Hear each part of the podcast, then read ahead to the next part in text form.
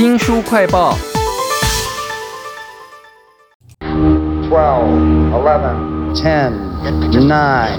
Ignition sequence starts. 6, 5, 4, 3, 2, 1, 0.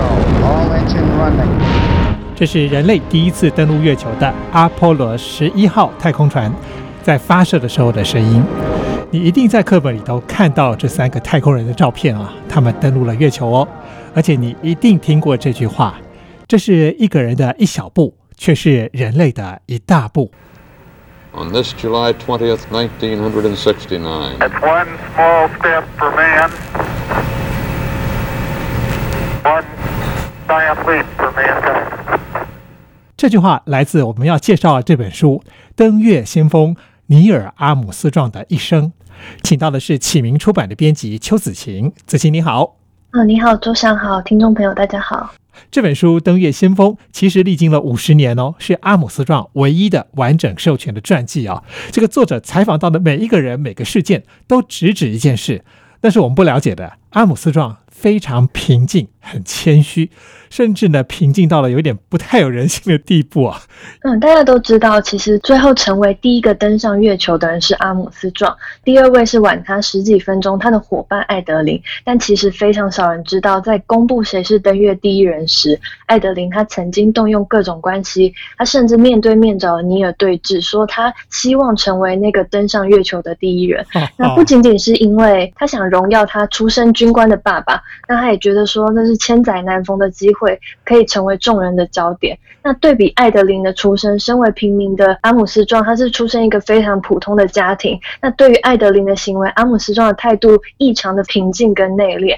他们既没有拒绝这个可能的机会，他也没有极力去争取说他就是要成为或是不成为。那你甚至无法知道他内心真正的想法。那其实这件事情也造成艾德林他一生的阴影。回到地球之后的种种媒体啊、民众的态度，都让他内心过不去，郁郁寡欢。他甚至开始酗酒。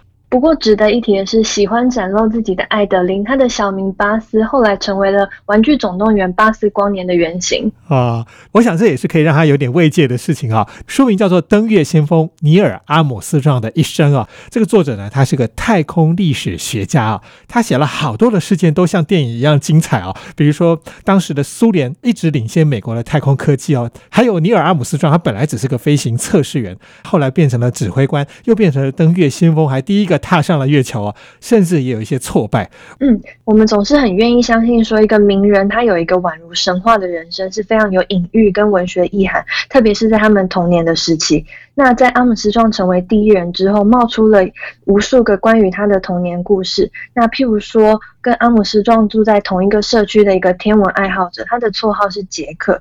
那他就会说，是他借给阿姆斯壮望远镜，让他看月球的。然后他也说，害羞的小阿姆斯壮，他梦想登入月球。直到杰克过世之后，他的天文器材甚至被放到地方的博物馆，成为当地热门的景点。但是多年后，这个作者采访阿姆斯壮，却发现，哎，这一切居然都是假的。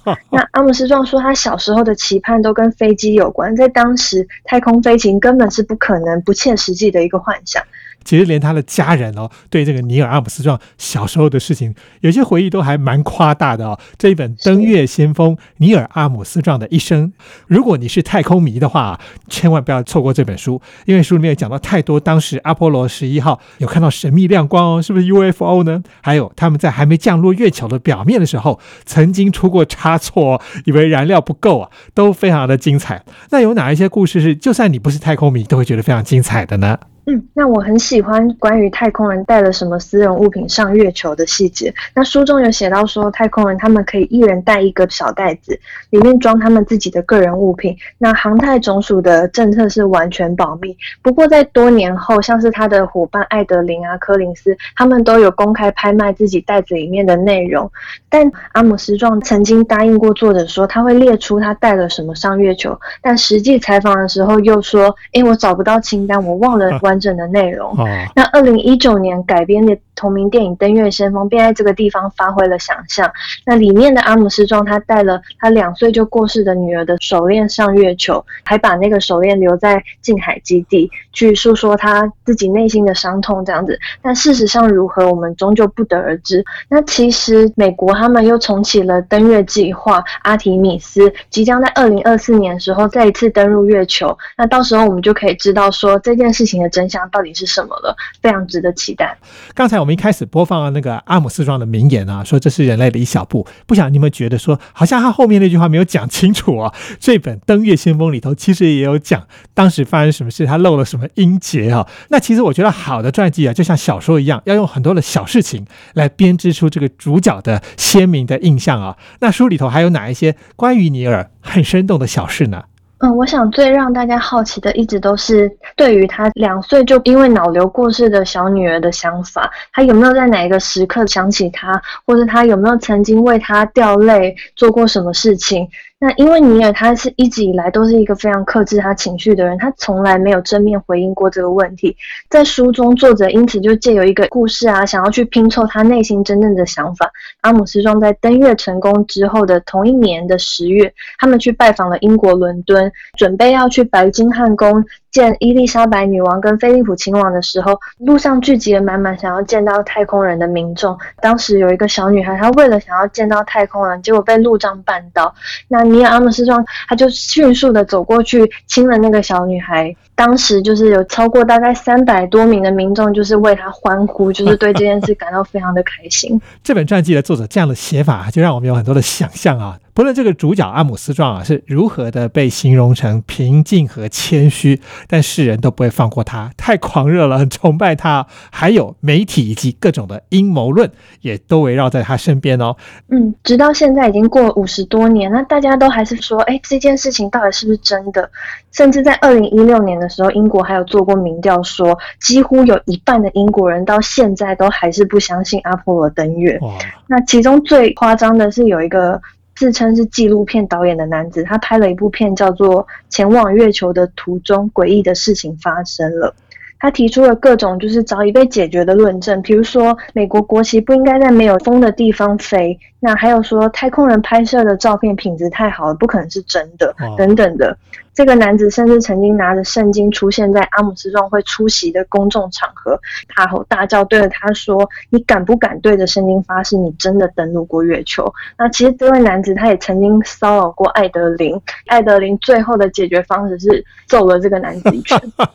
这本书叫做《登月先锋：尼尔·阿姆斯壮的一生》啊，书里面其实还提到一个谣言呢，说尼尔·阿姆斯壮后来改信奉了伊斯兰教，因为这个传言实在传的太大，他被迫出来跟大家详细的解释发生什么事啊。虽然是很多八卦有趣的故事啊，但我觉得这本书其实有文学的笔法来描述他们出任务的时候发生的事情。例如说，在阿波罗十一号之前有一个阿波罗八号，那时候他们拍到了一张在月球地平线上面看到了地球升起来的。经典照片，文字非常的美耶。嗯，我很喜欢作者他描述登月当天，全世界啊都在同一个时间一起观看转播，离我们这么遥远的事情，但是我们就好像跟他一起登上月球那样子这么兴奋。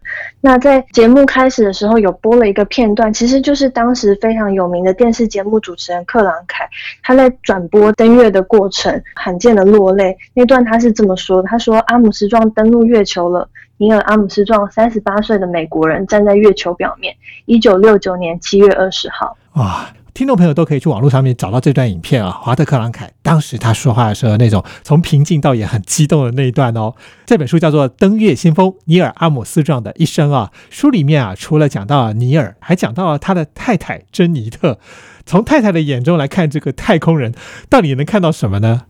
嗯，其实珍妮特到晚年的时候跟阿姆斯壮离婚，原因是因为他们两个关系非常的疏离。那其实你可以就是看她的陈述啊，听她如何了解自己丈夫，就看得出来。因为珍妮特她曾经说过，作为一个太空人的妻子，她真正参与的方法就只能是有什么广播啊，或是电视的报道。那她甚至在就是阿姆斯壮。